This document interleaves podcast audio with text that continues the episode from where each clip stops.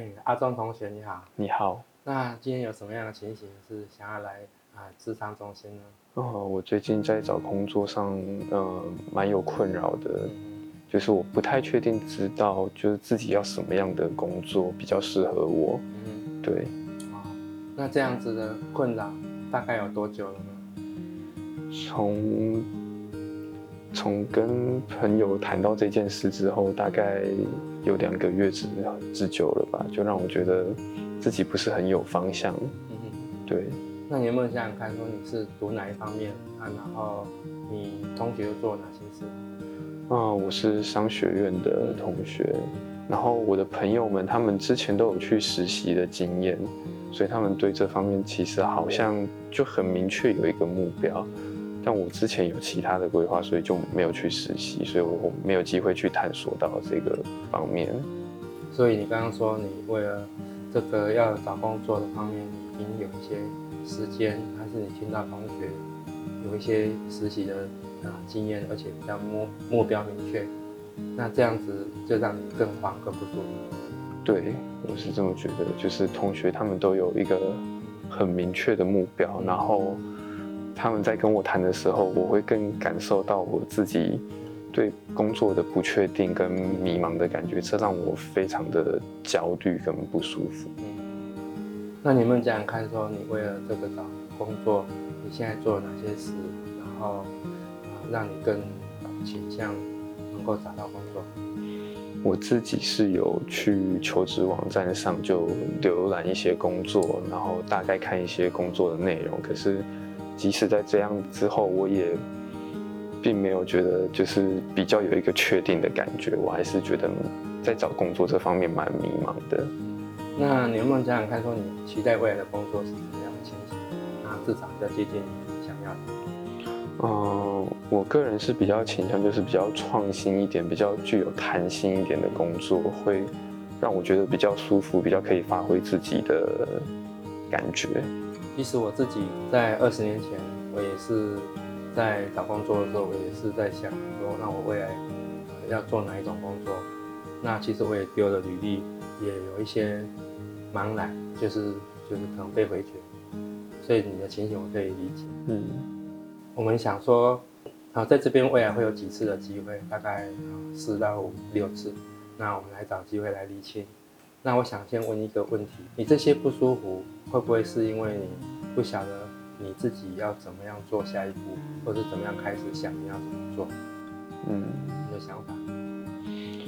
我自己还不是很清楚自己应该要怎么继续下去。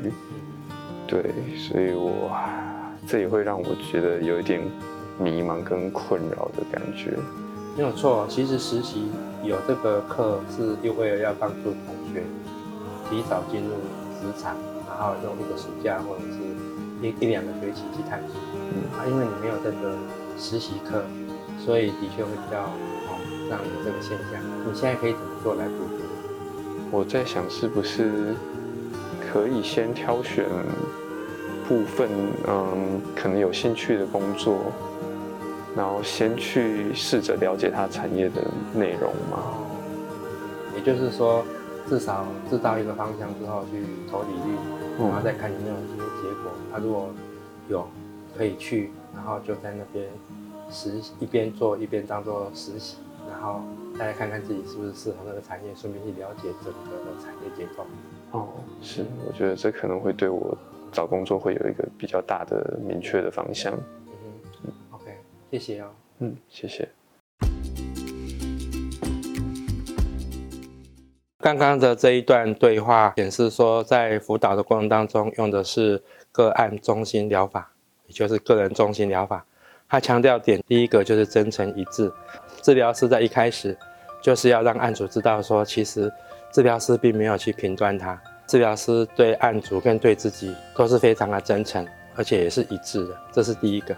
第二个的话呢，基本上就是所谓的无条件积极的关怀，就是对案主不会去设定说哪些东西有做到没做到，没有做到的时候就是去看不起他，或者是一定要他能够做到，而不是他事实上呢就是没有任何条件的啊去关怀他，去接纳他，然后让案主呢可以啊，在这个圆融的环境当中跟气氛当中，能够体验到其实自己是被接纳。再来就是说他的所求跟自己的现况如果有落差，或者情绪的状态有落差，那他会找到方向来慢慢自己补足。这个是个人中心疗法他一直强调的。再来第三点呢，就是所谓的。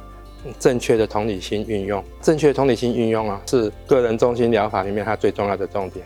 透过同理心，那同理心就是案主的原本的情绪状况跟所讲的内容，原原本本的反映给他。然后在两个阶段，第一个阶段就是初层次同理心，简述语义加情感反应。那第二个呢，就是高层次同理心，这是在比较后段的时候，就是情绪反应之后呢，那再来再问他，那你是不是因为？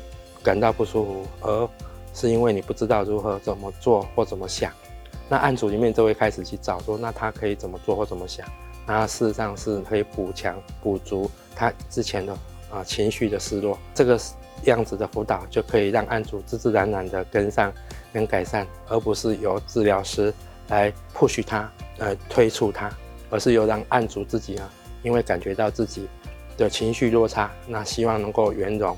跟一致，那他自己就会慢慢能够做到。这个是个人中心疗法所强调的。